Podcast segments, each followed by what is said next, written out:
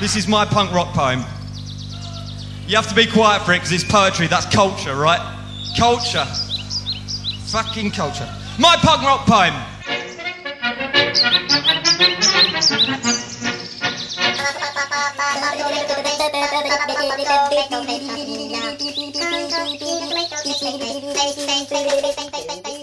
Bonjour pour cette nouvelle émission Engagez-vous. Engagez-vous l'émission qui essaye de s'intéresser aux gens qui décident euh, bah, de consacrer leur vie à la culture, à l'art, aux sciences, en tous les cas, un mouvement qui remet en relation les personnes euh, autour d'enjeux culturels. Alors pour cette nouvelle émission, on retourne, euh, ça faisait quelque temps qu'on n'y était pas allé, de nouveau vers la Suisse, vers Bâle et Bâle-Mulhouse, avec euh, Micha Schaub, donc avec qui on va passer toutes les l'heure qui vient et un peu plus, on l'espère. Pour discuter avec Micha ce soir, trois personnes. Christophe, qui évidemment est derrière les platines mais peut intervenir quand il veut. Jean-Luc. Bonsoir Jean-Luc. Bonjour. Et puis donc Jean-Damien Collat. Bonsoir Micha. Bonsoir. Merci d'avoir accepté euh, cette, de participer à cette émission. Alors on a une habitude euh, de présenter rapidement l'invité, mais surtout de lui demander à lui de se présenter, parce que c'est souvent la, la, meilleure façon de le faire. Mais cette émission, on la doit aussi parce que depuis un peu plus d'un an, euh, Micha, on doit entre autres à Mulhouse, euh, parce que tu, tu, tu viens d'une école de design à Bâle et tu t'es intéressé à un lieu qui depuis revit, créer des dynamiques sociales et ça me semblait extrêmement intéressant. Et puis on, a découvert un personnage extrêmement intéressant et beaucoup de dynamisme derrière et beaucoup d'idées qui permettent de repenser euh, des, des, engagements quotidiens. Donc euh, merci d'avoir accepté cette émission. Et donc on va commencer tout de suite avec euh, ce petit jeu. Qui êtes-vous? D'où viens-tu? Vers quoi tu veux aller? Alors moi, je suis Micha Schaub, comme tu as dit. Euh, J'étais sculpteur. Euh, je suis devenu industrial designer plus tard, euh, le design industriel. Et ça, j'ai aussi fait. J'ai fait des montres pour Omega. J'ai fait des couteaux suisses comme designer. J'étais en Suisse et c'était difficile à avoir de l'industrie là.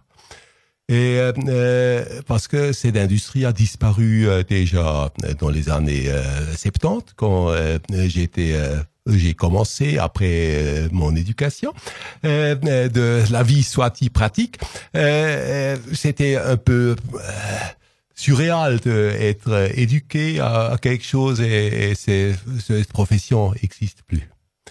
Ou rarement alors on, est, on fait toujours l'éducation de designer, c'est un de mes soucis, mais euh, euh, parce que ça, devient un peu cruel à la langue. Euh, mais euh, aussi, euh, oui, je, je, raconte un peu encore. J'ai été toujours fasciné par le monde du digital qui parce que j'étais sculpteur comme j'ai dit et j'ai dans ma vie il y a vraiment je viens du Stone Age euh, et, et, je suis euh, maintenant confronté avec une génération qui est touchée euh, par le digital. Mhm. Et ça, j'ai pensé, ça c'est quelque chose qui m'excite. là, je veux à ça, je veux consacrer ma vie à cette transformation parce que j'ai aussi, je connais les plaisirs de l'analogue. Euh, et maintenant, euh, cette virtualisation du monde, euh, qu'on touche plus les choses vraiment, que tout devient un peu, mm, ouais, un peu virtuel. ça n'est pas tellement simple mmh. finalement. Alors, probablement, je me perds un peu. Il faut que tu me demandes probablement plus de choses et puis je peux être plus précis. C'est comme tu en as envie, mais je pense que cette, cette période des années 70, euh, donc euh, d'un déclin industriel dont tu parlais, alors que c'était ta, ta, ta, vocation, a priori professionnelle, qu'est-ce qui s'est passé à ce moment-là? Qu'est-ce que tu as décidé de faire euh? Alors, euh, oui, alors cette transformation de sculpteur, en, alors je suis né à 52. Mhm. Euh, en 76, euh, je suis allé euh, à Londres. avant, j'étais sculpteur et à Londres, je voulais devenir industrial designer. Et là, j'ai déjà formulé que cette transformation me fascine. Mhm. parce que je savais que mon éducation avec avec les formes, avec l'expression de, de formes, c'était ça ce qui euh, ce qui m'intéresserait, est-ce qu'on peut utiliser ça dans un contexte euh, où euh, les, euh, euh, disons par exemple une alarme clock, comment dit-on, un wecker, un réveil, un réveil, oui, n'a plus eu besoin d'être rond. Mhm. ça pourrait avoir n'importe quelle forme. Mhm. Alors comment on exprime par exemple le concept de temps avant, c'était le rond et c'était avec le soleil et le monde, oui. Alors, c'était assez analogue. Et euh, tout d'un coup, euh, il faut trouver de nouvelles euh, contextes. Et, à ça, c'est pourquoi je voulais vraiment utiliser mon savoir comme, comme sculpteur hmm. dans une école de design et de apprendre le design industriel. Parce que j'avais aussi fait un peu dans ce mouvement de pop art, hmm. des objets de daily lives. Par exemple, comme sculpteur, j'étais fasciné par les parapluies. Alors j'ai mhm. fait toute une exposition de parapluies, de énormes parapluies. J'ai transformé des arbres dans des parapluies. Et... Ouais, c'était assez conceptuel. Euh, mais euh, finalement, j'ai été fasciné de, de, réaliser, oui, on pourrait faire des milliers de ces parapluies en principe. Et, je voulais savoir comment ça fonctionne. Alors, euh, c'était aussi euh, directement euh, quand j'ai fait ce saut, disons, du Stone Age dans, dans le présent, mécanique à ce temps-là encore, mhm. euh, c'était l'âge où, où l'industrie a commencé à freiner. Mhm. un peu avant, il y avait 68. Il y avait finalement ma génération qui a dit oui ça fonctionne pas tellement avec Vietnam et tout ça. Il faudrait quand même penser un peu autrement sur sur le progrès après la deuxième guerre mondiale et euh, euh, finalement, euh, aussi ici à Mulhouse, quand le textile a commencé à se baisser, mmh, à décliner, ouais, c'était le même mouvement que ma génération finalement a, a senti. Quelque chose fonctionne plus tellement. On a commencé à parler aussi Club of Rome, que la catastrophe écologique viendrait. Alors tout ce qu'on souffre maintenant était clair. Mmh. Euh, et euh, ça, je trouve quand même effrayant de voir qu'il fallait attendre après presque 50 ans. euh, et on a perdu beaucoup de temps comme société. Euh, maintenant, on a un peu quand même une, une situation de crise. Mhm. Et dans ce contexte, ça m'intéresse aussi cette de j'ai essayé de pour raccourcir ça un peu de transformer mon art de design, euh, pas seulement dans les produits, mhm. mais dans les processus. Euh, parce que j'ai pensé cette transformation sociétale qui prend lieu euh, si l'industrie disparaît, si le travail disparaît, euh, tout nos, nos, notre âme finalement, euh, notre culture qui était quand même une culture industrielle mhm. euh, est risquée et il faut la redéfinir, la réinventer. Et à ce travail, j'y suis en principe depuis quelques années maintenant. Mhm. Alors Londres 1976, euh, si j'ai bien compris, tu vas pour transformer finalement ta pratique. Tu étais dans une pratique de sculpteur comme tu disais. Tu vas aller à Londres. À partir de là, tu vas aller vers autre chose. Alors, Londres, pourquoi Londres? Pour faire quoi? C'était le Royal College of Art. D'accord. Et euh, avant, j'étais à, à Bâle et à Düsseldorf, à mhm. l'Académie des Arts, mais à Royal College of Art, c'était vraiment la meilleure école. Mhm. Et c'était encore euh, une ville socialiste, euh, Londres à ce temps-là. Mhm. Alors, c'était énormément luxueux. Alors, j'avais un appartement gratuit, ça coûtait rien. Et il y avait à ce temps-là encore le Commonwealth. Et alors, il y avait de partout du monde, partout où finalement cette euh, euh, britannique euh, impérial était avant, mhm. il y avait des étudiants. Et ça, c'était très intéressant. Ce mélange, c'était pour moi, c'était aussi intéressant que j'étais le seul non ingénieur mhm. dans cette école. Et là, j'ai compris que c'est une position valable d'être comme un outsider dans mhm. un team, parce qu'on est apprécié naturellement un peu on est aussi rigolé dessus, mais euh, ouais, mais c'est c'est quand même euh, une qualité spécifique qui me fascinait, qui me euh, porte aussi à présent encore à la conviction qu'il faut faire des teams interdisciplinaires et, que ça enrichit finalement les résultats. Après Londres, Alors c'était vraiment une éducation super, super intensive. Là, il y avait Sex Pistols qui commençait, mhm. il y avait reggae, euh, il y avait euh, vraiment euh, beaucoup de culture. Alors tous les soirs, on était dehors et mhm. il y avait le East End qui était fascinant encore. Alors le East End à Londres, c'était aussi le déclin textile. Mhm. et alors ça, ça, ça m'a vraiment touché partout dans la vie ce déclin du textile. Euh, euh, aussi plus tard dans les Vosges, mhm. euh, où j'ai transformé un, un, cloître avec nos études. mais on peut après reparler, toucher ça. Anyway, après Londres, j'ai commencé à faire des expériences dans le monde pratique, disons, du travail, toujours à peu près une année. alors j'ai fait Omega, comme je disais.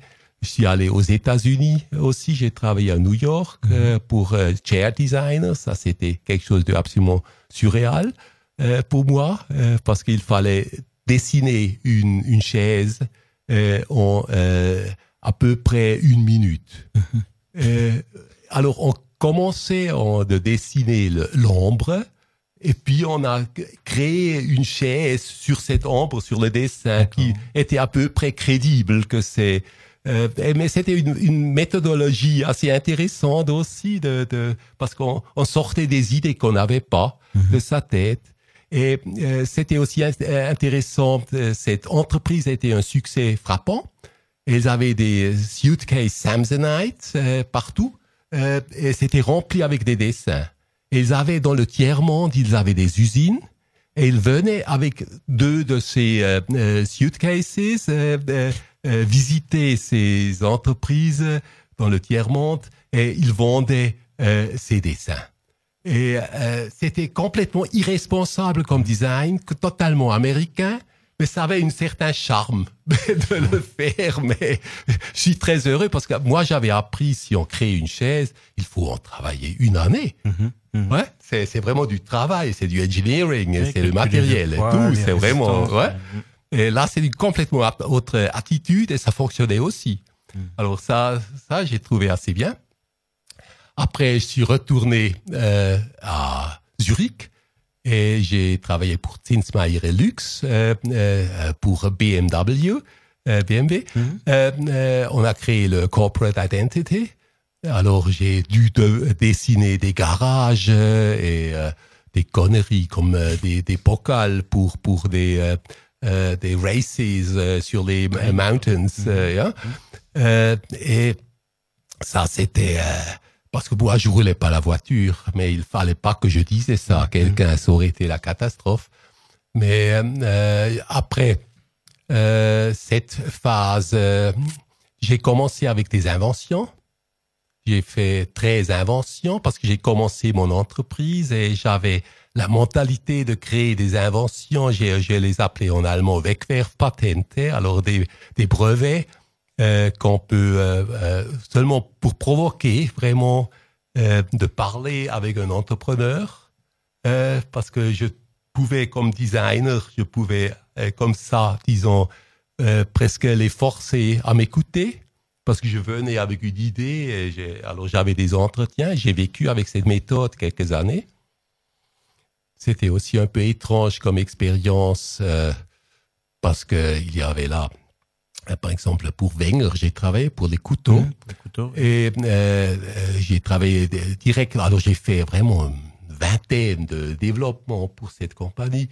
Euh, intéressant, des couteaux suisses modulaires, très beaux, des systèmes comme des camera systems, ouais, mais pour des couteaux.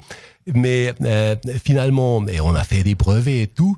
Mais euh, euh, après euh, à peu près trois ans, c'était devenu clair que le chef de l'entreprise avait mis tout ça dans son safe. Mhm.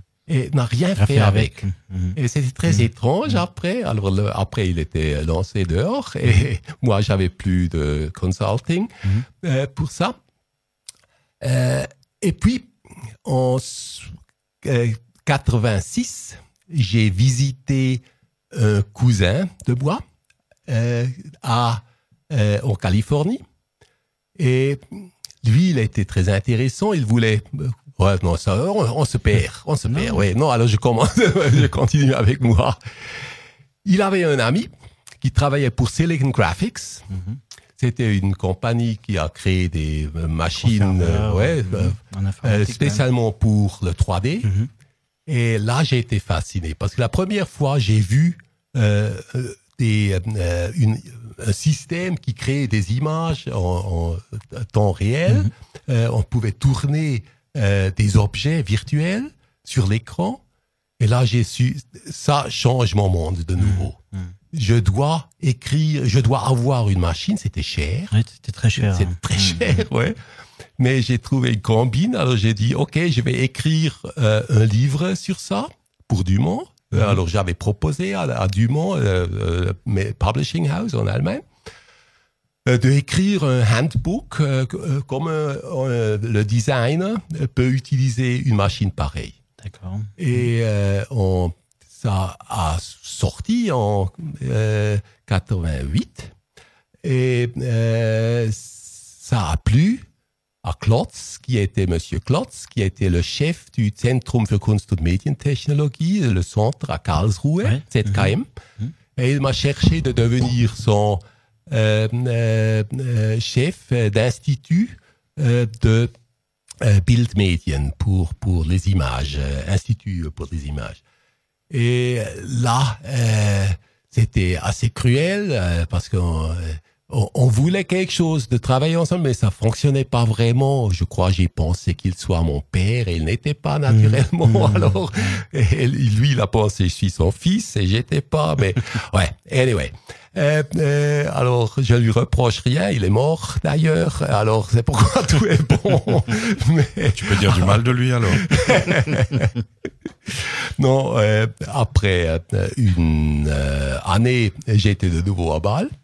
Et, mais j'avais commencé à écrire un deuxième livre.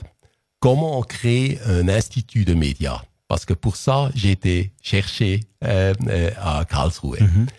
Et là, j'ai trouvé qu'ils font tout faux. Mhm. et qu'il faudrait faire différemment. Et j'avais écrit la théorie et j'ai proposé ça. J'étais out of job parce que j'avais arrêté mon entreprise. J'avais plus ce truc à Karlsruhe. Mhm. J'étais vraiment en deep down. Euh, et euh, j'ai déposé ça comme proposition euh, à une Bundesamt euh, à, à, Berne euh, pour le travail, BIGA, ça s'appelait. Ça existe non plus mhm. d'ailleurs maintenant. Mais alors ils nous ont donné 300 000 francs suisses à ce temps-là, ce qui était beaucoup. Et avec ça, heureusement, j'ai commencé à faire ça avec une, dans un contexte d'une école d'ingénieurs euh, à Bâle. Et euh, heureusement, j'avais écrit déjà dans mon euh, petit euh, application pour cette subvention euh, qu'il faudrait créer une fondation, qu'il faudrait créer une société anonyme pour faire ça vraiment une entreprise de ça, mhm. non pas pour le profit, mhm. mais euh, pour avoir la liberté du marché et pas ces conneries d'école. Et euh, finalement, ça fonctionnait. Mhm. Alors, j'ai reçu l'argent euh, et j'ai eu le droit, parce que l'école avait l'obligation de créer tout ça, et, cette fondation et tout. Et ça, c'était Hyper Studio. C'était une école très intéressante. Alors, on est maintenant des années 93. et c'était, euh, pardon, euh, on payait à nos étudiants euh, 3000 francs suisses à ce temps-là, ce qui était beaucoup, euh, et pour euh, nous aider à inventer ensemble comment créer des productions multimédia. Mm-hmm. Et euh, personne en Suisse faisait ça vraiment à ce temps-là. Alors c'était vraiment étrange. Alors on commençait à, de faire nos premiers CD-ROM, par exemple, et ça il y avait des entreprises qui sont venues vers nous qu'il faudrait faire des ateliers avec eux d'une semaine, comment on crée une CD-ROM, mais ça coûtait quelques, quelques 100 euros au mhm. commencement, une CD. Mhm. Alors c'était la folie radicale. Là, on est au début des années 90.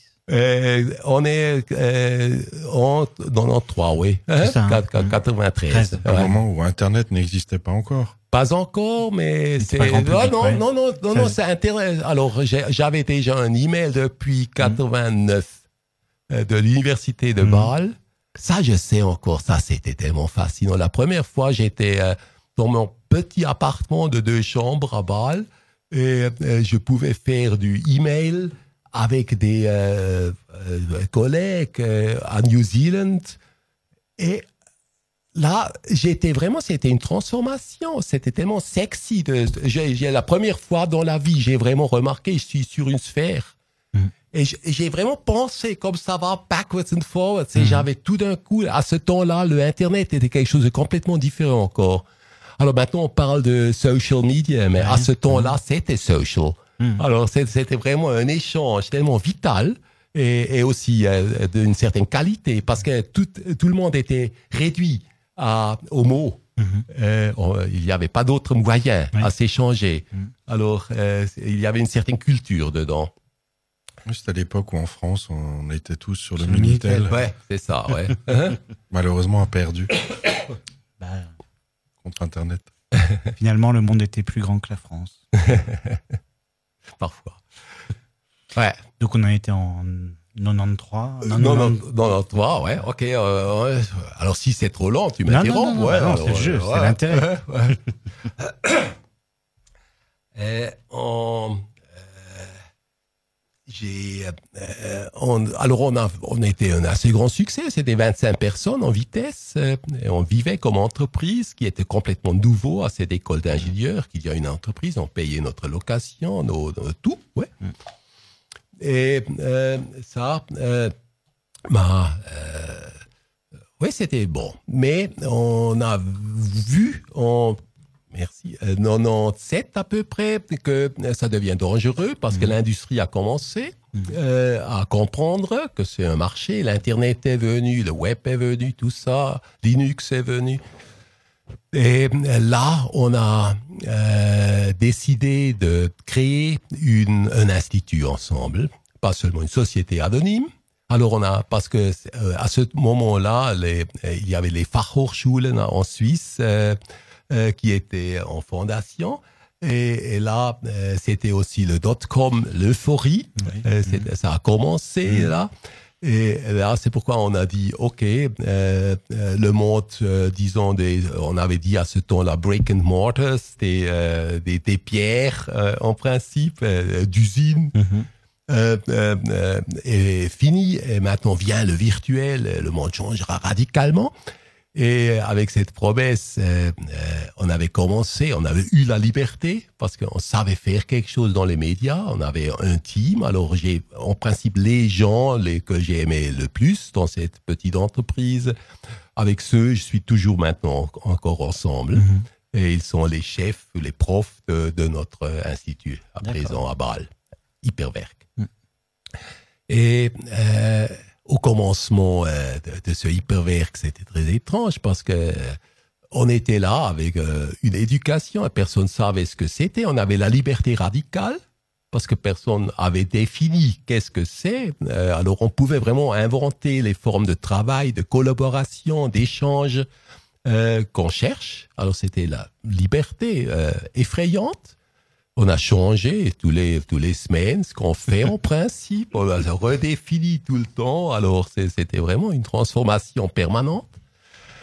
Et euh, c'était euh, euh, super parce que on les premiers étudiants qu'on avait, on a commencé avec une trentaine d'étudiants, c'était tous les fous du quartier. Alors euh, les gens qui euh, des artistes, des, des gens qui risquaient quelque chose, qui avaient aussi un désir de quelque chose qu'on savait pas encore, de cette ouverture. Et ça, c'était une génération de, de, de gens euh, euh, avec lesquels on pouvait vraiment inventer ensemble l'éducation. Alors, j'étais pas prof, j'étais collègue, et, et ouais, Mhm. c'était un grand mélange. Et euh, ça nous a aidé beaucoup. Alors, c'est vraiment un institut qui a été inventé de génération à génération d'étudiants de nouveau. Et ça fait part de notre euh, définition de ça, ce qu'on veut. Il faut exactement apprendre à transformer ta situation Mhm. euh, si on veut devenir euh, un créateur de situation en principe, et de, de trouver des règles du jeu ensemble, de être capable à, avoir des conflits et, de survivre dans des euh, choses, des questions très ouvertes. De pas avoir peur de ça, mais de voir qu'il y a un business là, il y a un marché, il y a un besoin, et, et de comment on vend ça, cette incertitude qu'on naturellement on a aussi. Mais si on dit comme au commencement, on a une méthodologie à résoudre, on le sait non plus, ce qui viendra, ce que viendra, mais on a cette attitude que c'est possible, euh, ça devient possible. C'est quelque chose de très étrange qu'on vit aussi ici à Motoko, j'ai mhm. l'impression. Mhm. Et euh, c'est ouais, c'est quelque chose de très simple en principe.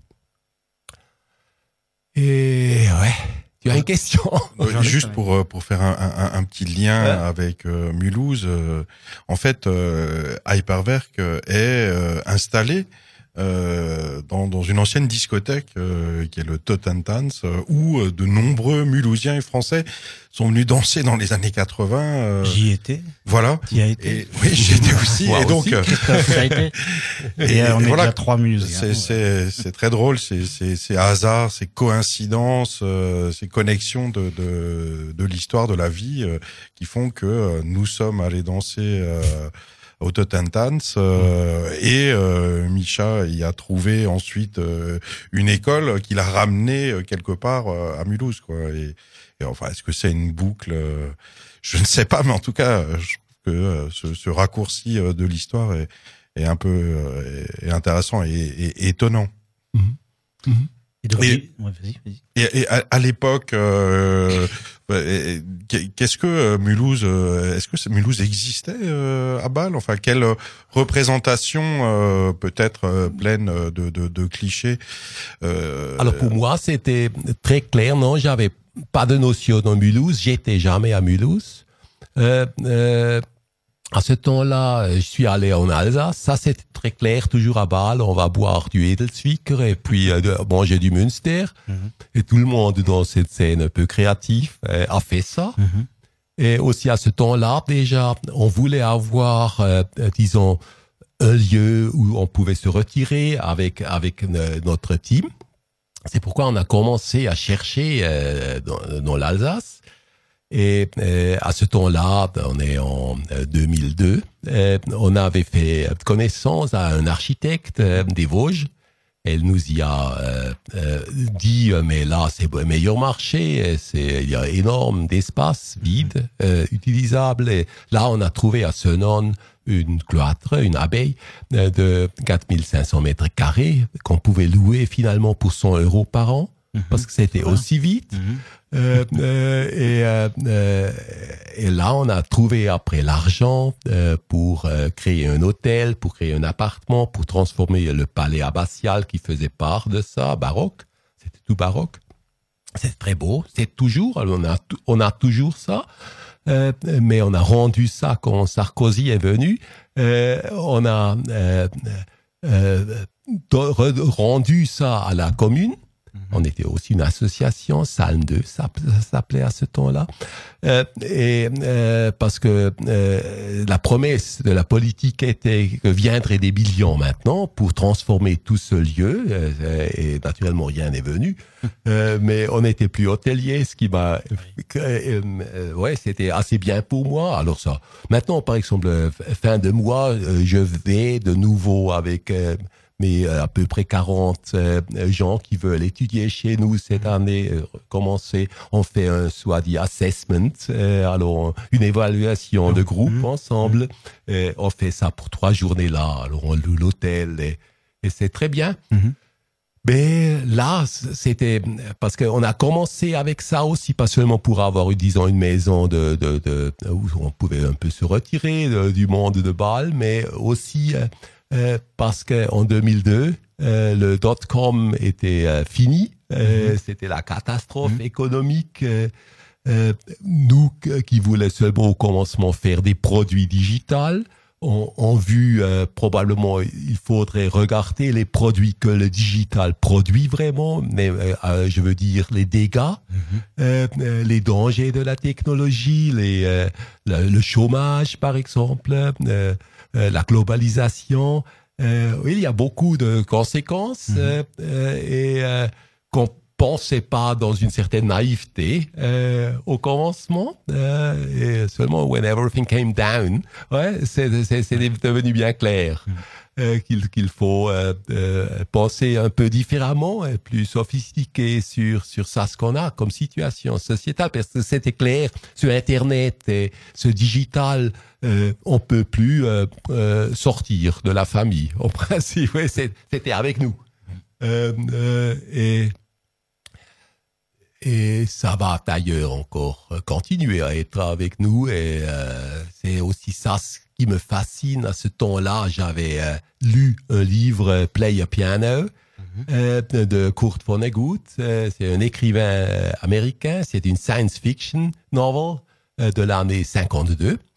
Et dans ce Play a Piano, il décrit le une- une- un monde futur où les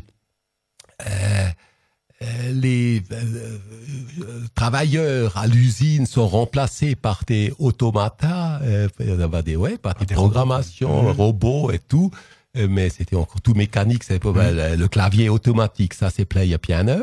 Euh, euh, et euh, là, j'ai vu, ça viendra. Et euh, finalement, euh, ce- cette situation de, de chômage, parce que c'était aussi à ce Senon, euh, euh, bien dur. Euh, Dans cette usine, il y avait quand même à peu près euh, 1200 personnes qui travaillaient là. Euh, et il n'y avait plus rien. Et personne n'avait la fantaisie, qu'est-ce qu'on en fait? Oui, Qu'est-ce qu'on invente oui. Qu'est-ce qu'on invente? Qu'est-ce qu'on fait maintenant? Et c'était vraiment la catastrophe sociétale qui, qui d'ailleurs continue. Et- et cette catastrophe euh, est, est arrivée en Suisse? Est-ce que là, là, parce que vu de loin, c'est-à-dire euh, de, de 20 minutes de Suisse depuis ici, est-ce que euh, la, crise euh, e- existe en Suisse? Est-ce que le, chômage existe? Est-ce que ou est-ce que c'est parce que tu es sorti, que tu es allé voir ailleurs ce qui se passait, que tu t'es rendu compte de, tout ça? La Suisse a, bien survécu ça. Je sais pas, alors je crois les raisons, je crois que euh, les langues sont importantes, euh, que la Suisse est tellement petite, elle est dépendante des autres pays, alors on, sait quelque chose des Italiens, des Français, des Allemands, et euh, ça a aidé à ces gens. euh, ils étaient dans l'hôtellerie, ils étaient dans l'échange, ils étaient avec les banques, de, survivre euh, euh, euh, mieux les changements. Parce qu'on était toujours dépendants. En principe, on, a- on est des paysans. euh, qui ont été heureux, qui venaient les premiers touristes euh, euh, de, euh, britanniques euh, finalement euh, en Suisse. Et depuis ce moment-là, on a, on était euh, euh, on, a, on- on a une attitude quand même euh, de service euh, en Suisse et d'a- d'adaptation en principe. Et je crois ça. Naturellement, il y a énormément de euh, euh, explications capitalistes, et fleuve du capital et, et, euh, la guerre mondiale et euh, ouais, euh, des- dégâts que les autres pays autour de nous ont eu qu'on n'a pas eu. Et et, ben, on a profité beaucoup de ces dégâts, comme on sait maintenant. Alors là, ça a vraiment créé d'autres situations. Par exemple, qu'on est tellement forte dans cette euh, industrie pharma Mhm. à Bâle. Mhm. Euh, c'est- aussi un hasard. Parce que ici, euh, Bâle, l'industrie chimique, était une fondation fortement Mhm. des Mulhousiens. Ouais, lié au textile. hein. Ouais. Alors parce qu'à Bâle, on crée les- la, la couleur pour fait. le textile. Mhm. Euh, c'est parce que c'était pas légal ici, Mhm. ça semble. Euh, alors on, on allait, les, les industriels allaient à Bâle pour créer quelque chose. Alors je crois ça arrive dans des sociétés naturellement on croit comme Suisse ah nous sommes très intelligents et tout mais naturellement c'est pas réaliste Euh, c'est c'est le hasard le hasard qui change les développements et ça peut aussi changer dans une autre direction par exemple Novartis Mhm. Avait réfléchi de quitter Bâle euh, il y a pas longtemps euh, et c'est d'ailleurs pas encore fini Maintenant, avec les difficultés comme le, que les Suisses se créent à présent, Oui, avec ouais, alors, Les dernières ouais, votations. horrible. Anyway, euh, ça serait la catastrophe. Alors, on serait exactement dans la même situation comme Mulhouse, Mhm. à Bâle. Mhm.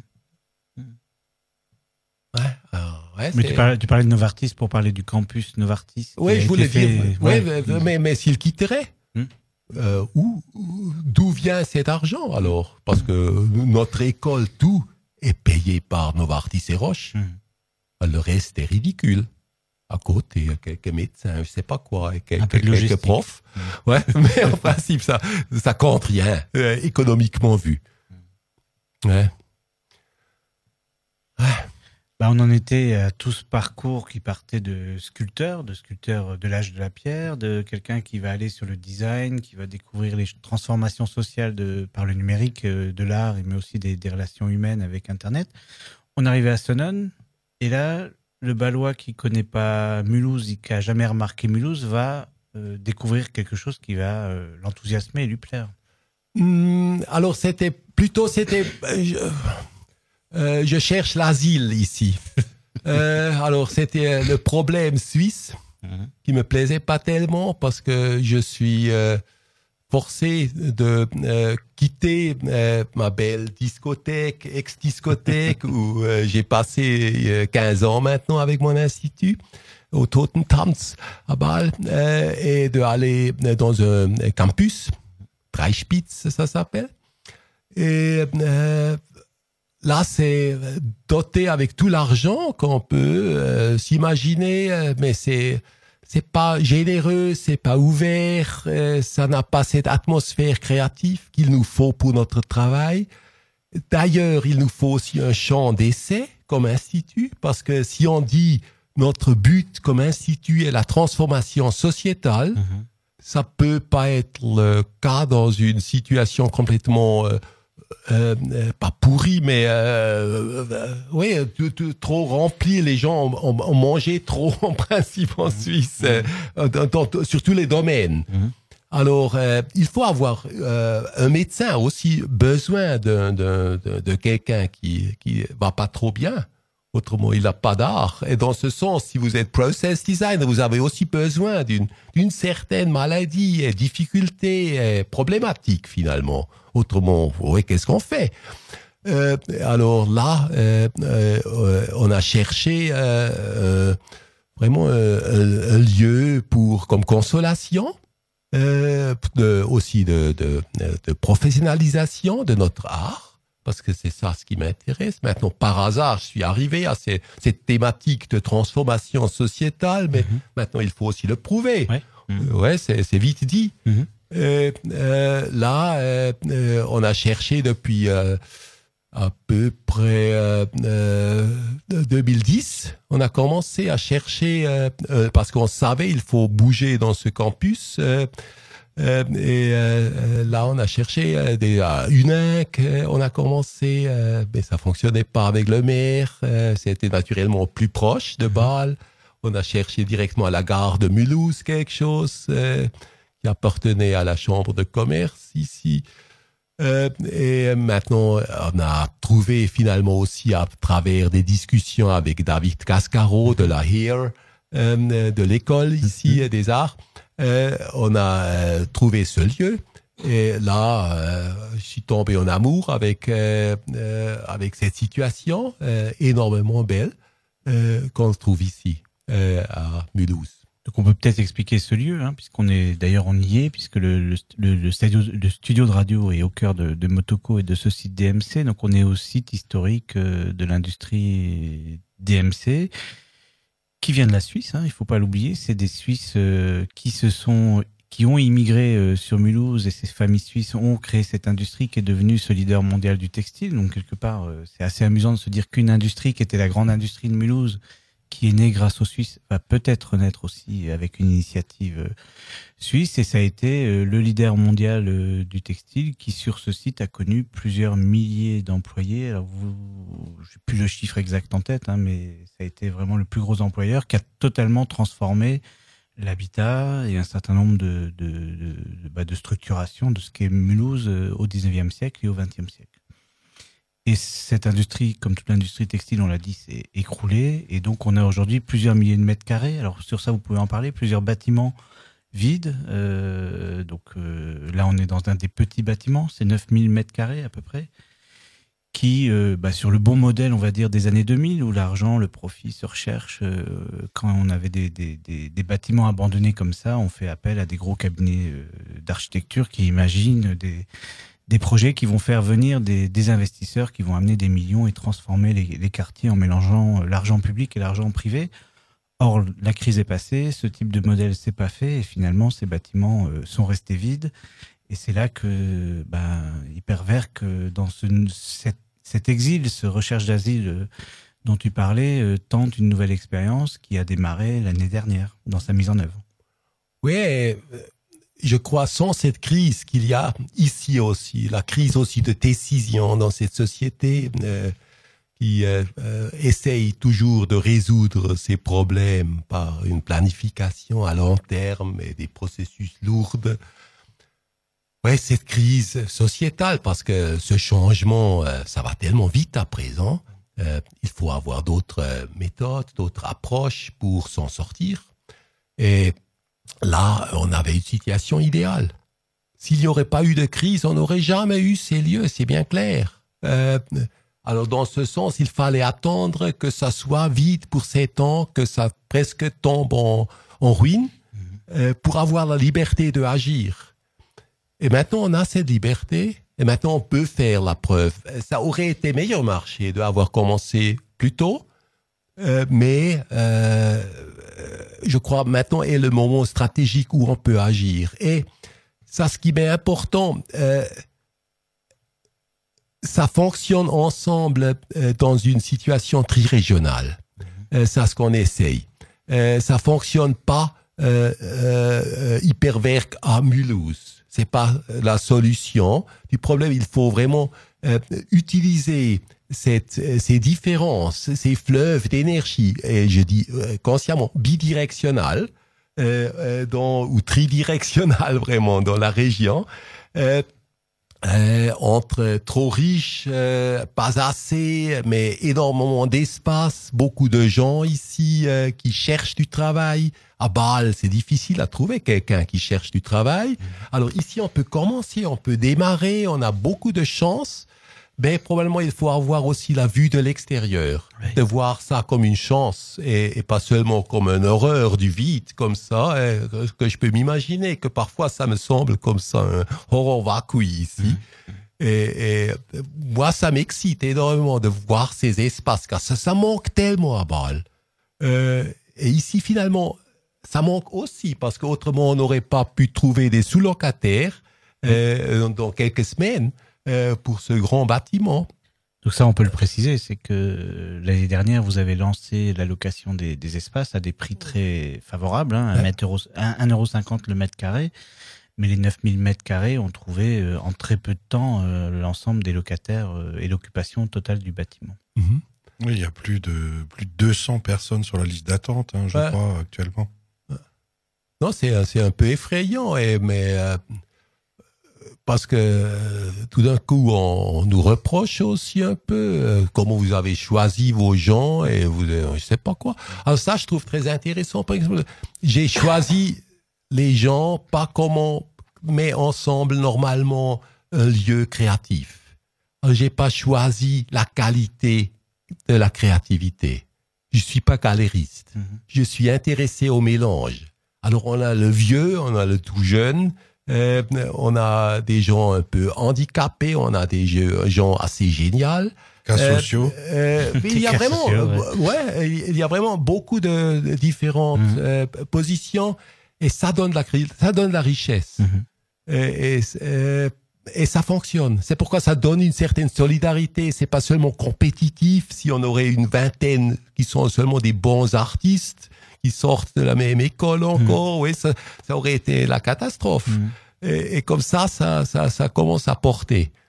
Et euh, ouais, on, on a ces, ces- ces, rencontres une fois par semaine. euh, et, et ça, ça me rend vraiment heureux de voir cette énergie qu'il y a dans ce dans ce team qui euh, me, qui, qui vraiment réalise ça, ce qui est le motto de euh, Motoko, ce More to Come. Euh, euh, alors, la chose qui, je voulais avoir une situation qui me surprenne. Mhm, mhm. Et, et où il y a des initiatives et des énergies que, que pas moi j'ai apportées, mais que les autres portent. Et ça, je trouve le privilège de participer à, à un mélange comme ça et être dans cette soupe euh, un légume. ouais. Et, euh, ça, c'est très satisfaisant.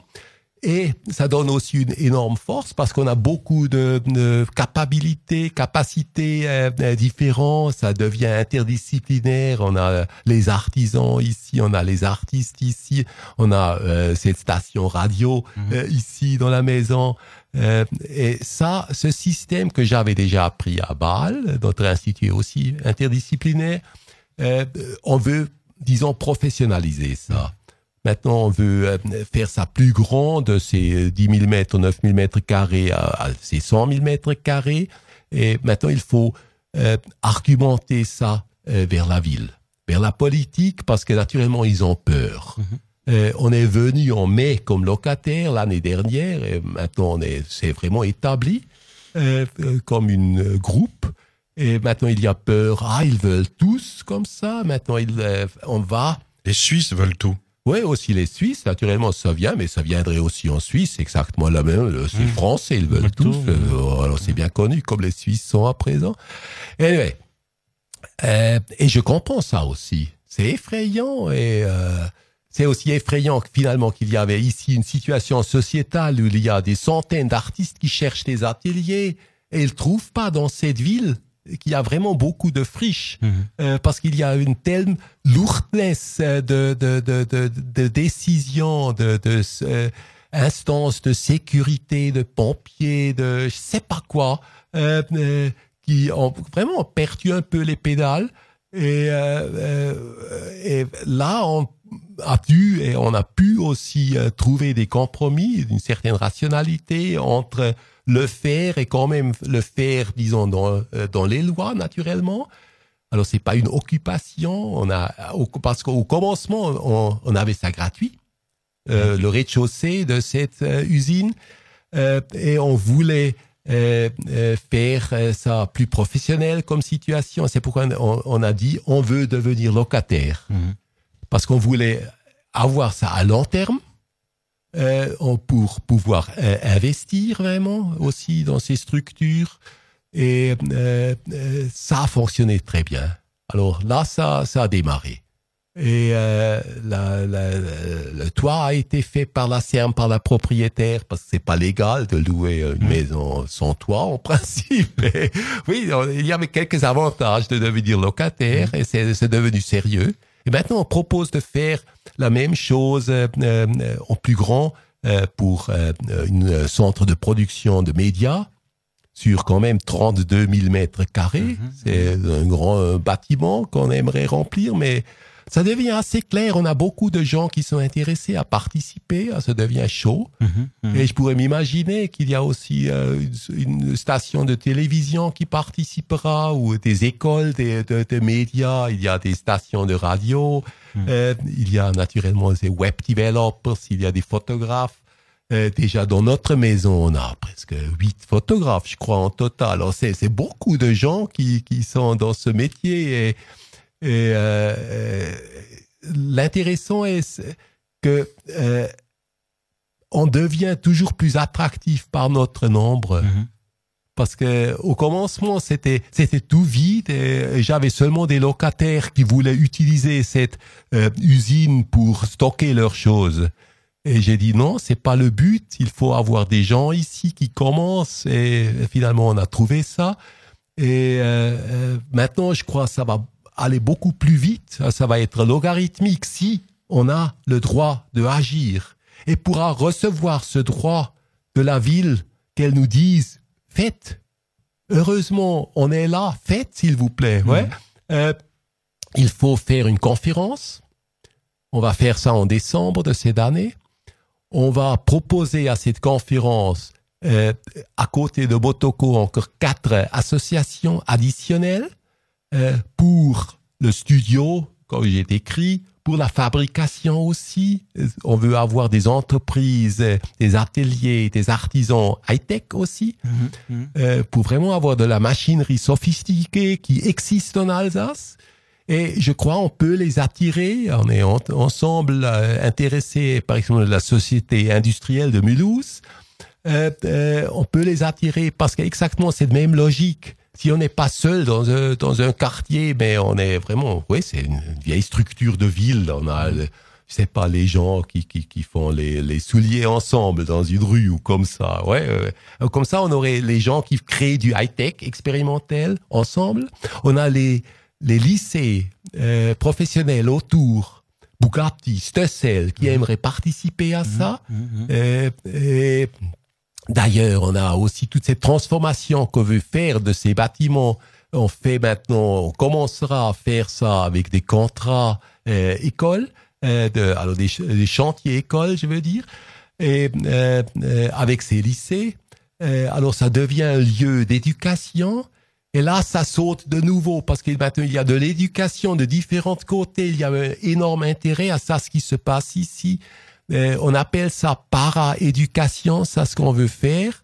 Alors de mettre euh, un autre niveau d'éducation qui est perdu dans l'éducation actuelle, euh, la liberté, l'expérimentation, l'ouverture. Et ça sont des qualités essentielles pour une éducation vers le futur, qui, oui, qui est valable encore en quatre ans. Il faut avoir appris ça euh, pour changer son propre caractère, de supporter ça, que c'est insécure, qu'on ne sait pas, euh, que tout changera en tout cas.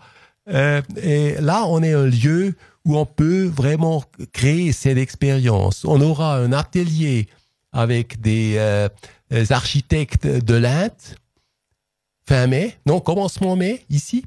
Euh, euh, quatre gens nous visitent. Euh, il y a une école de Paris euh, qui fait part. Il y a mon école à Bâle qui fait part. Il y a Offenburg, euh, euh, les gens de médias qui vont fa- faire une documentation euh, sur tout ça. Euh, euh, et on crée ensemble des maisons euh, euh, qu'on veut créer de bambou comme expériment, comme situation laboratoire, comme provocation aussi, euh, dans nos grandes salles qu'on a. Parce que ces énormes volumes de ces usines, on peut pas les chauffer aujourd'hui. Il faudrait, en principe, les détruire et euh, les reconstruire avec des matériaux euh, high-tech, euh, avec de belle isolation. Il y a tout ça, ces technologies. Mais personne veut ça parce que c'est exactement tellement beau. Mhm. Et alors, on veut sauver la beauté et, et la liberté, aussi le bon marché de la situation.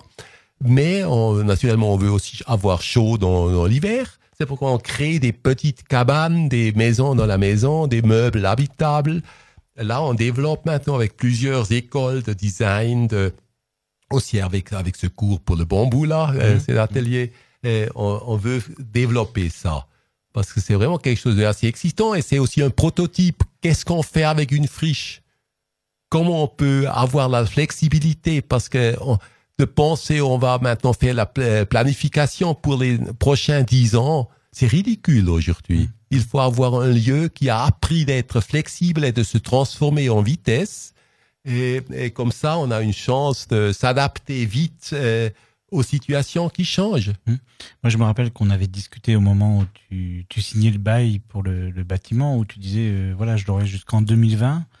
Ce qui m'intéresse, c'est, je sais comment ce sera en 2020. Enfin, j'imagine ce que ça peut être, mais ce qui m'intéresse, c'est pas d'y arriver, c'est ce qu'on va faire entre les deux. Donc, c'est finalement de créer un processus qui, pendant des années, vont faire qu'il va se passer des choses. Et ce qui va être intéressant, c'est vraiment euh, ça. Qu'est-ce qui va se passer que je ne connais pas, mais qui va me permettre sûrement d'arriver là où je rêve. Euh, je rêve même pas. Je rêve du présent. Mhm. Non, alors euh, ça m'est assez égal. Qu'est-ce qui est en 2020 euh, C'est c'est pas mon souci. Je veux avoir eh, euh, le plaisir ici. Je sais même pas si je vais vivre à ce temps-là. Euh, ouais, qui sait. Euh, euh, alors, je suis excité par par le provisoire, par ce présent. Ça, je trouve la beauté dans la vie. Que à présent, ici, aujourd'hui, avec vous trois, il y a quelque chose qui m'excite et je peux être là. Alors, je veux vraiment sauver la qualité de ma vie euh, avec avec vous. mais mais quand tu parles donc de, beauté du provisoire, de plaisir de l'inconnu, euh, de, de, vitesse, de rapidité, de, de, de, personne ne sait ce qui va se passer, euh, tout ça, euh, ça fait plutôt peur euh, aux politiques qui sont à la recherche de sécurité, de certitude, de planification. Comment réussir à convaincre les politiques de, de foncer avec toi dans, dans, dans, cette histoire incroyable qui est aux antipodes de leur façon de faire, de, de, de du dogme institutionnel classique qui met des années et des années avant d'investir un lieu? Je rajouterais que, à mon avis, c'est pas que le politique, c'est un vrai problème de société ou de enfin d'actuellement euh, des citoyens qui ont peur de tout et qui espèrent juste une chose, c'est qu'on reste comme avant, puisqu'avant c'était soi-disant mieux. Et je pense que c'est un problème qui dépasse euh, le politique. Mais donc, comment on fait avec ça? Par la séduction.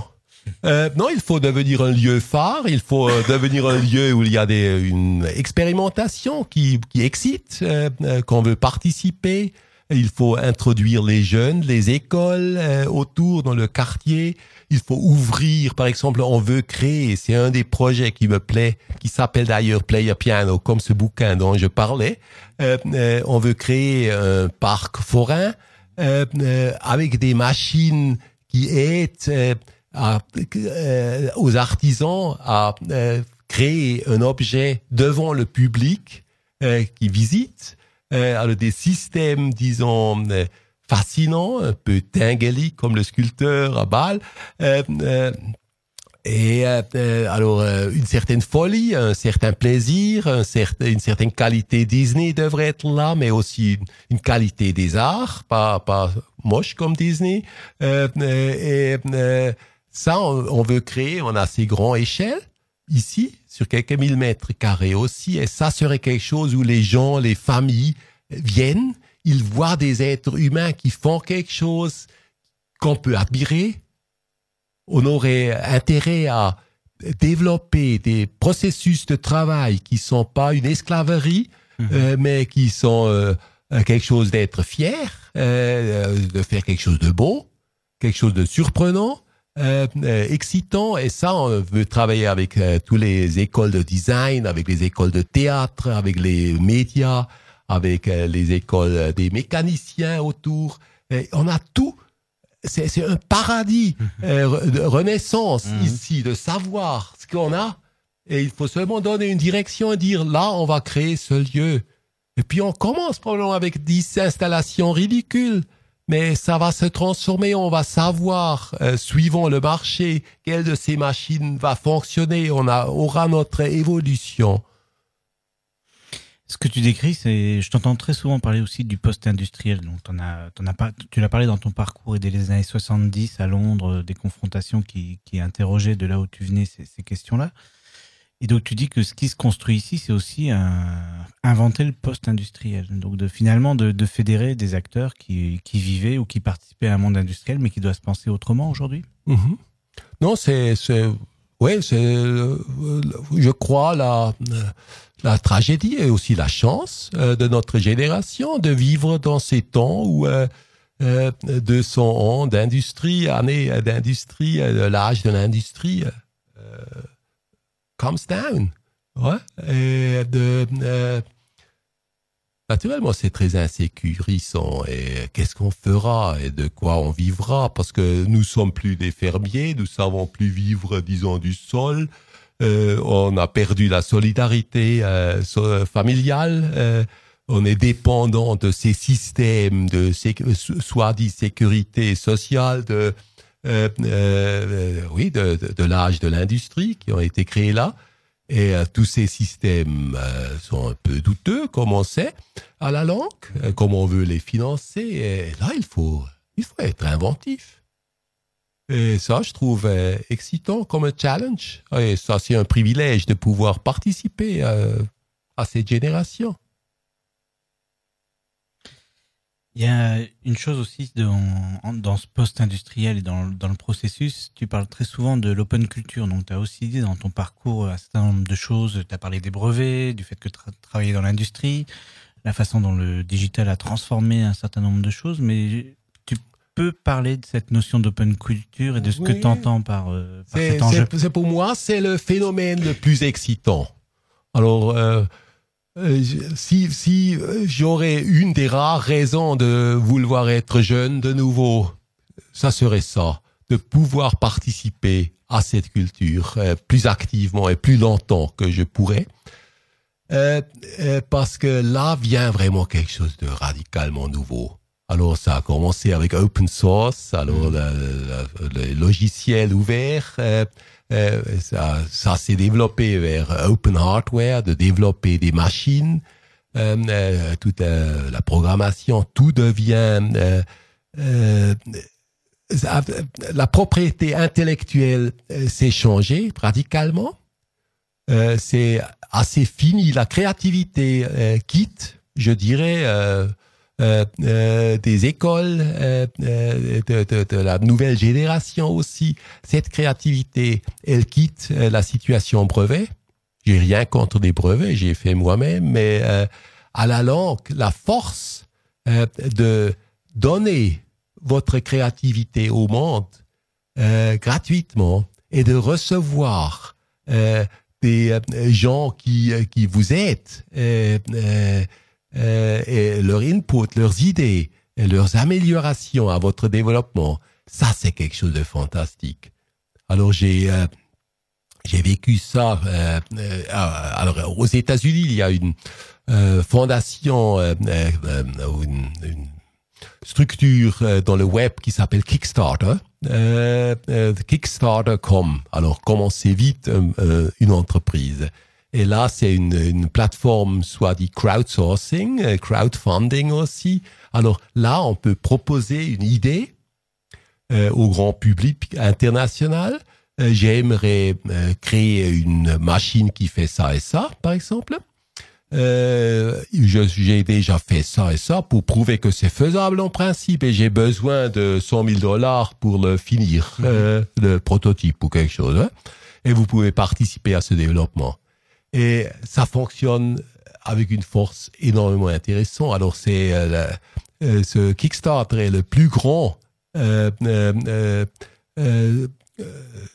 source de support culturel à présent dans le monde.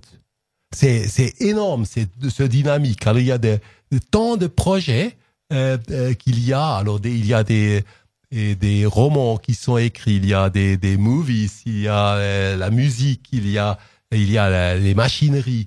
Euh, tout ça, euh, c'est basé sur ce principe de, share your ideas. Alors, si on a développé une machine là, on fait ça aussi en transparence, on explique ses idées, on donne les plans aux gens gratuitement.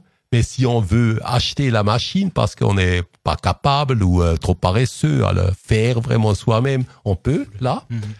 Et ça, c'est très excitant. Alors, j'ai, par exemple, euh, euh, rencontré, alors j'ai, déposé, je crois, quelques cent dollars il y a à peu près deux ans à Kickstarter pour euh, des jeunes gens qui quittaient l'école ingénieur. Euh, ils voulaient créer un laser cutter, une machine laser coupeuse euh, euh, euh, pour des artistes.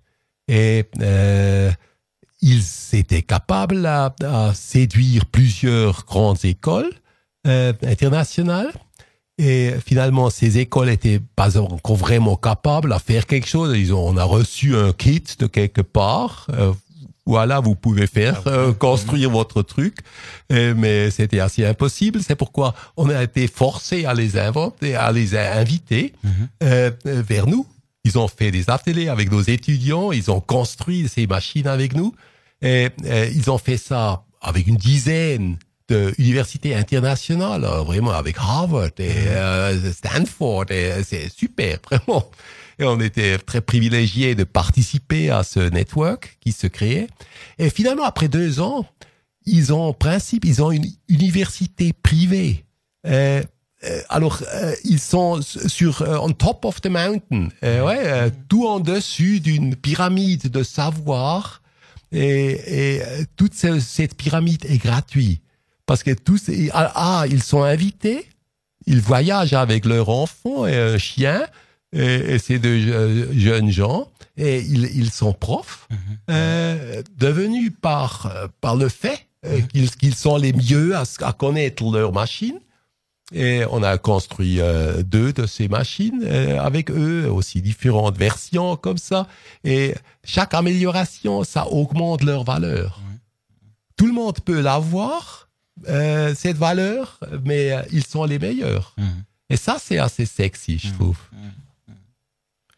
Et donc, inventaire, enfin, Jean-Luc, tu avais une question, vas-y. Bah, C'était pour euh, partir euh, ailleurs euh, géographiquement, hein, puisque bon, on a beaucoup parlé de, Suisse, de France, mais avec tes étudiants, tu vas te promener, tu les emmènes en Inde, en Turquie, et, dans un pays arriéré comme les États-Unis, à Détroit, où il y a, je crois, 60 000 logements vacants. Donc euh, il y a, y a aussi euh, cette connexion avec euh, avec le reste du monde, euh, pas seulement euh, les, les, pays riches. Et, et pourquoi ça sert à quoi euh, d'aller d'emmener des jeunes euh, en Inde, euh, en Turquie ou dans une ville désespérée euh, comme Détroit? Euh, alors là, on peut apprendre énormément beaucoup.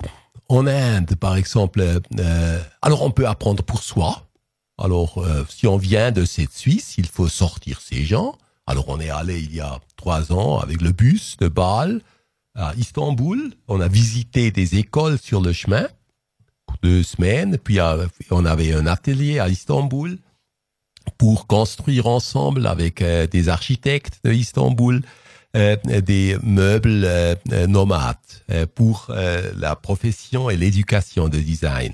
Alors c'est un mouvement, ce Motoko, c'était pas seulement cette association Motoko, mais c'est un mouvement international pour transformer notre propre euh, situation. Parce que l'éducation design, c'est la catastrophe.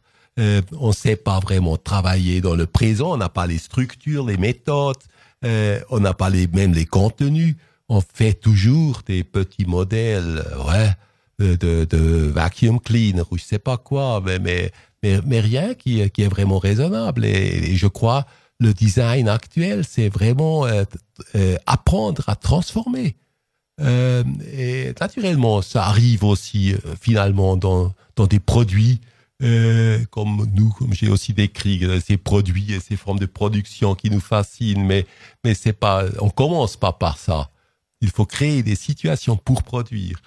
Mais euh, alors euh, ça, on a fait avec nos étudiants et on a créé tout un network finalement en quelques semaines international qu'on peut utiliser maintenant pour des projets de recherche européens, par exemple, avec tout le Balkan. Euh, euh, maintenant, euh, c'est super qu'on veut transformer ici à Mulhouse euh, le, la vieille, euh, euh, le, le vieil bâtiment de direction de l'usine. On veut transformer dans un hôtel, hôtel pour des écoles, parce que euh, on a plusieurs fois, on a eu déjà maintenant les euh, étudiants de Turquie qui sont venus vers nous à Bâle, euh, euh, une dizaine, on a invité parce que ça coûte aussi euh, euh, comme d'avoir un, un prof euh, suisse euh, que de payer lui pour une semaine. Euh, je peux inviter une dizaine euh, de jeunes gens qui ont fini leur étude et de venir et être comme une groupe. Et on apprend beaucoup mieux euh, de ce parce que c'est pas un, prof, oui, qui a son caractère, mais c'est toute une culture qui vient si, si tu invites euh, une groupe. Et ça, c'est vraiment euh, la chose. Alors, c'est pas le contenu de l'atelier, c'est vraiment le choc culturel qu'on peut avoir de ça.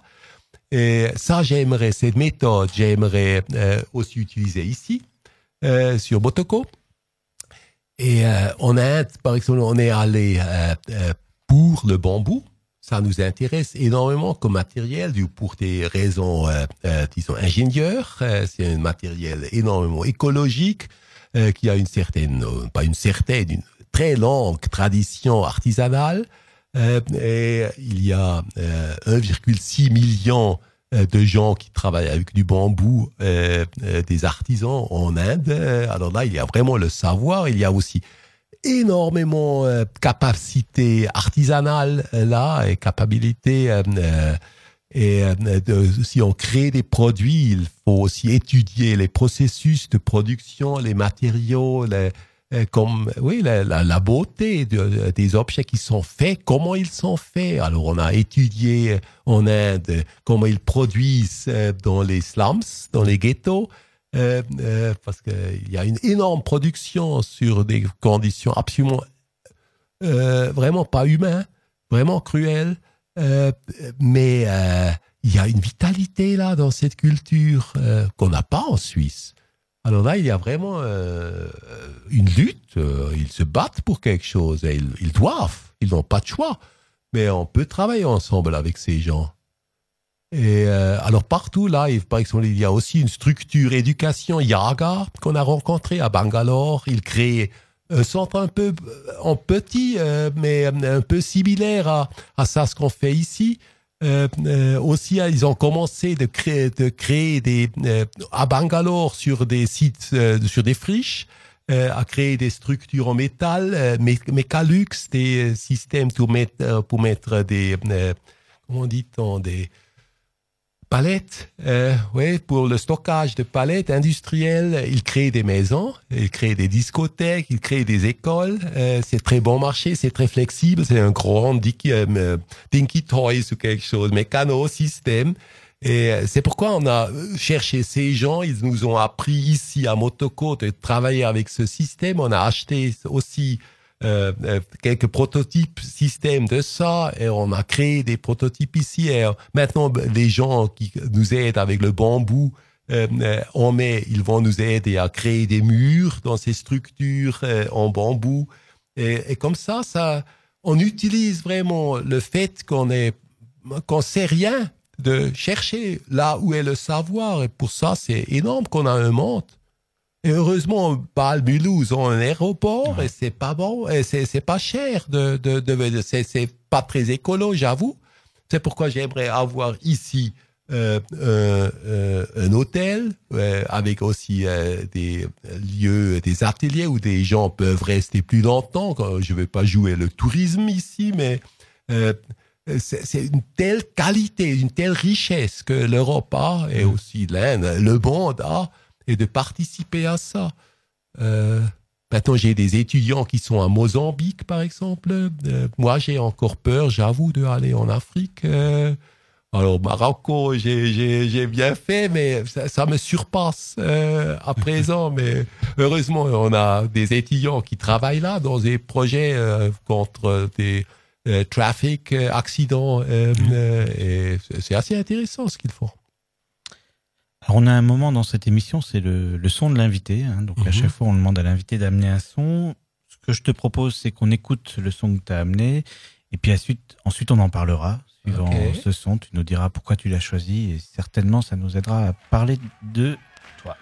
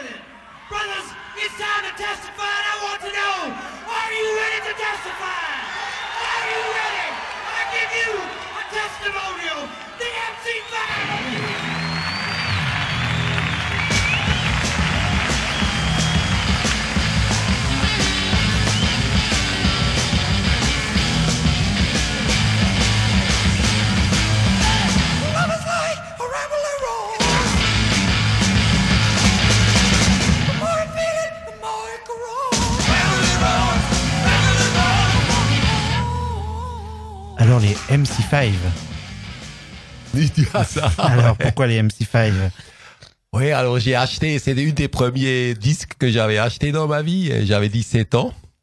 Euh, C'était euh, 69.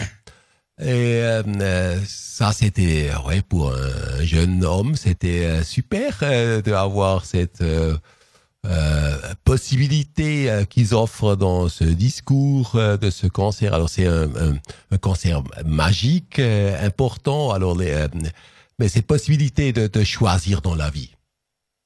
C'est naturellement c'est polémique et pathétique et tout, mais c'est égal de pouvoir choisir. euh, Do you want to be the problem or the solution? Euh, euh, et euh, euh, à ce temps-là, ça m'a tellement plu. Et quand tu avais dit, il faut apporter un son qui, a, qui est important dans ta vie, oui, je me suis souvenu de ça. Aussi parce que c'était à Detroit. Euh, euh, à l'âge euh, où Detroit a commencé à devenir, euh, à quitter son succès.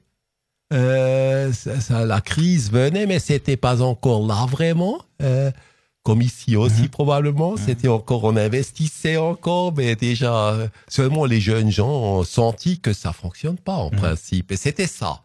Alors euh, c'était des gens qui euh, étaient euh, des visionnaires. Mhm. Euh, c'est pourquoi je vais euh, aller à Detroit euh, euh, en juin pour visiter cette situation comme c'est à présent. C'est comme ce nom et comme Mulhouse, mais en beaucoup pire, en beaucoup plus grand aussi. Et, mais c'est ça ce qui me fascine aussi.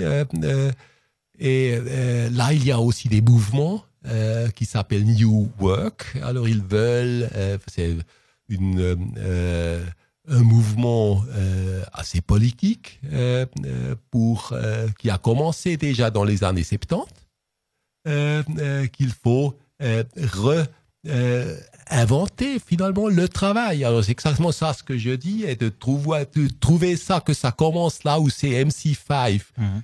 Commence leur euh, révolution de White Panther ensemble avec les Black Panthers. Et finalement, ça, ça, ça finissait, ils perdaient leur, leur euh, euh, maison de disques euh, après la deuxième euh, Album. truc, ouais, album. Et le, leur chef, disons, polémiste, il a, il a euh, eu neuf années de prison, Prison, ouais, John pour, Sinclair, pour, pour, ouais. pour deux, euh, euh, euh, trucs qu'il a fumé. Mhm. Euh, et alors, euh, c'était vraiment euh, pas très juste. C'était extrêmement politique, hein. c'était Ouais. lié à du communautarisme très fort et qui revendiquait des, des libertés qui n'existaient pas. C'est assez Ouais. intéressant ce que tu parlais de Londres où tu as été par la suite, où le mouvement punk Ouais, sortait, mais c'est des, do-it-yourself euh, américains très très forts et qui revendiquaient justement l'ouverture au monde, l'ouverture aux autres. Ouais. Et je le racontais hors micro avant, mais c'est vrai qu'ils ont été surveillés bien plus fortement que les communistes dans les années 60, parce que l'État fédéral avait extrêmement peur de ce qu'ils étaient en train de créer. on, était presque en train de gagner. Hmm. Non, alors au moins on avait l'illusion. Mais- Plutôt, oui. ouais. Ouais, non, finalement, on a gagné. C'est ça. Alors, euh, beaucoup de ça, ce qu'on voulait, maintenant, quand c'est presque trop tard, mais ça devient réalité. Alors, il y avait, il y a partout ces, on achète ces légumes bio, euh, les armées euh, se, se, se, se réduisent, euh, même en Suisse. aussi aux États-Unis, on se complaint que ça devient trop petit déjà dans les journaux, pas moi naturellement, mais finalement, tout, tout ça, ce qu'on disait, est devenu réalité. Euh, il y avait quand même une certaine libération euh, sexuelle aussi. et, euh, ouais, naturellement, l'éducation n'a pas amélioré, ça, il faut dire. Ça. C'était le temps était beaucoup plus libre quand j'étais aux écoles d'art à ce temps-là qu'aujourd'hui dans les écoles d'art. Maintenant, c'est vraiment la assez grande catastrophe, comme, parce que là, c'est un, centre de potentiel créatif dans une société, dans les écoles d'art et de design. Et là, l'Europe a fait une grande faute. Elle tue la créativité dans les écoles d'art? Euh, pardon, j'ai pas compris. Je dis, elle tue la ouais, créativité. ouais, par, par, par, par des structures inutiles, une attitude de formulaire et de pseudo-justesse et de pseudo-égalité. euh, Ouais, euh, vraiment la liberté est très valable dans, dans les arts. Mhm. Alors, les MC5, tous ces mouvements dont on parle, moi, il y, a- une chose qui me turlupine, c'est plusieurs fois tu dis que tu cherches à changer les, les situations, à transformer les situations. À chaque fois que je t'écoute, je pense à Guy Debord qui a écrit que les arts de demain, ça serait la transformation des situations. Donc, est-ce que pour toi, c'est aussi une pensée, un mouvement artistique qui a été important par rapport à ce que tu essayes de faire? Euh, alors, euh, je, je veux vraiment, aussi longtemps que je vis, je veux, je veux vivre et ça, pour moi, ça dit être en transformation et de participer à ça. Parce que je suis dans des temps qui, qui se transforment. C'est tellement vite et tellement cruel. Euh, euh, euh, toutes les situations. Euh, si, si- si je me souviens, comme je euh, suis allé à Berne pour chercher des brevets euh, dans un, big office là, et euh, j'ai cherché des, des, des semaines pour trouver est-ce que cette idée est nouvelle ou pas, et, et c'était impossible à savoir. C'était kafkaesque, et c'était l'état des choses. euh, il n'y a pas tellement longtemps, et maintenant je fais clic et clac, et puis je sais à peu près. Et euh, ouais, euh, seulement cette transformation, euh, tout ça, oui, même la transformation que, que je lis complètement différent, que j'écoute complètement, toute, toute ma sensation de temps a changé, toute ma notion d'espace social a changé. Alors, qu'est-ce qu'on peut prendre aux gens? Le temps, le social, l'intellect? Ouais. Alors, il y a beaucoup qui a changé. Et, je veux participer à ce changement, au moins s'il m'arrive déjà. Dans ce sens, euh, je trouve ça tout naturel de, vouloir faire ça. Je fais, fais ça pas pour les autres. Je fais aussi ce beau quand je veux avoir une situation. Je suis maintenant 61 années. Euh, euh, en, quelque, en 2017, euh, je peux plus travailler euh, en Suisse.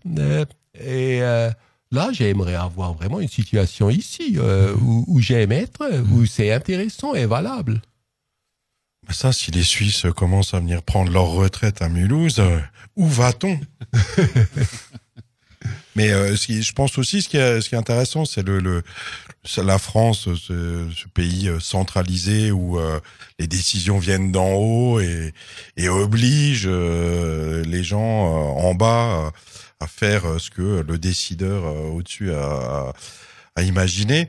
Euh, alors que euh, là, euh, je pense qu'on est vraiment plutôt dans, dans l'inverse. On est plutôt dans le, le bottom-up euh, ou enfin quelque chose où Alors, le c'est- terrain.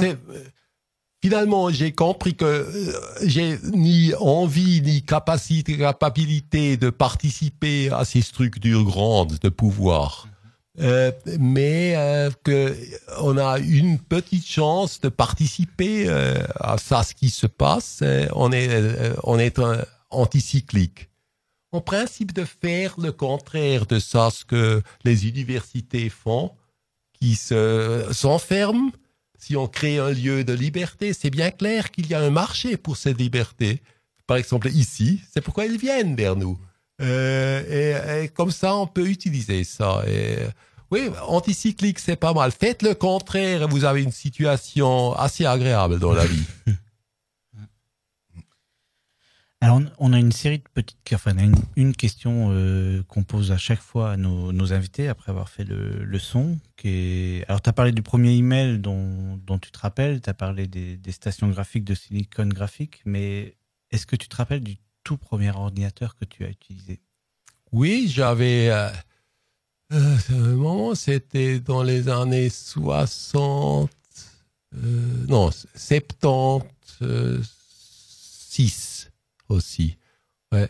Là, j'avais une tout petite machine ridicule que j'ai achetée. Mais c'était vraiment euh, presque inexistant. C'est tellement ridicule. Qui permettait de faire quoi? Euh, euh, non, c'est non, j'ai triché. C'était plus tard. C'était plus tard. C'était non, c'était euh, 81. C'était euh, un, un modèle japonais. Et c'était, ça avait un petit plotter Euh, C'était grand comme une calculatrice, comme ça, mais, mais ça pouvait euh, dessiner sur des euh, longs papiers, des rouleaux de papier énormes. Et là, euh, euh, j'ai commencé à travailler pour ce Zinsmeier et Lux à Bâle et à Zurich. Cette entreprise qui crée la corporate identity. Et j'ai, on a eu le besoin de trouver un nom de cinq lettres de longueur pour une entreprise. Les graphistes ont dit on veut cinq lettres pour ce logo. Et là, euh, j'ai proposé, euh, parce que j'ai appris à, programmer ça, euh, comme ça, complètement naïvement, ça c'était un basic. j'ai proposé à, à cette entreprise, ah, je vais vous créer un logiciel qui va écrire tous les euh, combinaisons de, de, de mots euh, qui sont possibles avec cinq lettres. Et alors, la, machine, c'était assez simple, c'était un soir à le faire, et la machine a commencé à écrire avec un petit plotter. Et c'était assez, pour, à peu près trois semaines, ça plottait. Et j'ai mis sur le balcon de, de mon petit appartement que j'avais. Euh, dans la nuit, ça plottait. Les, les, les neighbors euh, n'étaient pas heureux parce que ça faisait. Et euh, finalement, il y avait un pauvre con dans, dans cette euh, entreprise agence qui a tu collé tous ces énormes euh, ouais, rouleaux euh, dans un grand bouquin. Et puis on avait le grand bouquin qui était assez épais euh, euh, euh, avec euh, la solution dedans. C'était, on était alors ça. Là, j'étais fasciné par ça. Et j'ai, j'ai, finalement, j'ai toujours fait ça. Je savais, j'avais aucune idée. C'est la même méthode comme avec cette, cette machine euh, euh, que je voulais avoir, que j'ai commencé, c'est Selling Graphics. Ouais. Alors, j'ai écrit ce petit euh, euh, proposal pour un bouquin. Ouais. Et là, parce que là, le, le l'entreprise, euh, ouais, verlag, comment dit-on, euh, publishing house, euh, L'éditeur, hein. oui, était heureux euh, de cette idée. Alors, je pouvais aller avec ce bel nom d'éditeur vers cette euh, compagnie euh, qui m'a donné la machine et euh, j'ai commencé à faire ça. Alors, de, de, de utiliser son état, c'est exactement ça ce que je disais.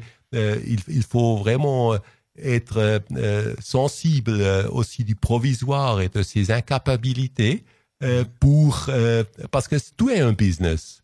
Et de dire cette situation que j'ai aucune idée d'une machine pareille et de apprendre ça, ça je peux écrire un bouquin. Hmm. Et ça c'est intéress- intéressant comme business idea. Hmm. Et ça fonctionnait. Et ouais, Ça aide à comprendre qu'on peut faire quelque chose, qu'on peut faire un processus, qu'on peut aller là où on tout est pas. intéressant. Il faut seulement trouver un client. Ce qui est parfois le problème. Jean-Luc, je sais pas si c'était une question complémentaire? Euh, non, non, Non? Moi, je, moi je suis heureux, euh, donc euh, c'est très bien comme ça. Alors normalement on a une question subsidiaire, mais j'avoue que j'en ai pas pour Micha. Mais j'en ai une qui est très gentille, on va dire. Normalement tu peux dire Joker si tu veux pas répondre, mais ton ton ton disque des MC5, donc tu l'achètes à 17 ans en 69 à Bâle. Ouais. Est-ce que tu as été voir les MC5 en 69 à Mulhouse? Parce qu'ils sont passés à Mulhouse en Non. 69 eh, si. Oh non, j'ai aucune idée. Voilà. Hein? Non, tu, as attendu d'avoir quel âge euh, avant de venir à Mulhouse Oui, c'était euh, oui, probablement il y a quatre ans, si tu veux dire vraiment. Ouais, la première fois. Je crois, ouais. Donc c'est ça qu'il faut changer. Que plus tard, on pourra pas louper les futurs MC5 parce qu'on saura qui passe dans une ville ou dans l'autre. En tous les cas, il semble que c'est donc c'est c'est Paul Canizer de Mulhouse qui me racontait qu'il les avait organisés en 69 et qui est un restaurateur de l'époque de Mulhouse qui s'en rappelle très bien parce qu'ils ont voulu manger des, des escargots et qu'ils les ont balancés sur tous les murs euh, du restaurant. Voilà. Bah, en tout cas, merci. Euh, je Oh, pense qu'on peut. euh, déjà, moi, je peux saluer le fait que bah, ton français est parfait. Je pense que si nous, on avait été interrogés en suisse allemand, on aurait été incapable de pouvoir répondre comme tu le fais là. Euh, peut-être dire à ceux qui écoutent que Motoko, c'est possible d'y venir et que le plus intéressant, c'est peut-être d'y venir les premiers dimanches du mois. Je vous laisse en parler. Peut-être expliquer ce que sont les Motoko Sundays. C'est les portes ouvertes euh, chaque premier dimanche du mois de 11h à 18h. Et euh, après, bah, il y aura sans doute plus d'ouverture en été, hein, parce que je pense qu'il y a des milliers de Mulhousiens qui vont nous assaillir pour euh, venir euh, faire des promenades en barque. Bon, il n'y a pas encore de barque, mais l'eau est déjà ici. Et, euh, et manger des merguez euh, au bord de l'eau, sous les arbres, et faire des pique-niques. Bref, euh, il y aura, il y aura plein de gens euh, partout euh, cet été.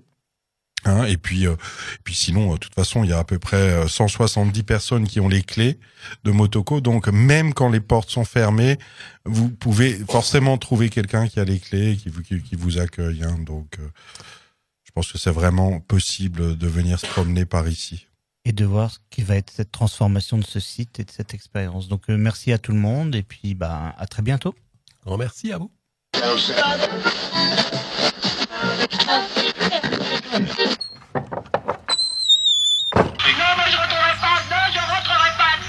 This is my punk rock poem. You have to be quiet for it because it's poetry. That's culture, right? Culture. Fucking culture. My punk rock poem.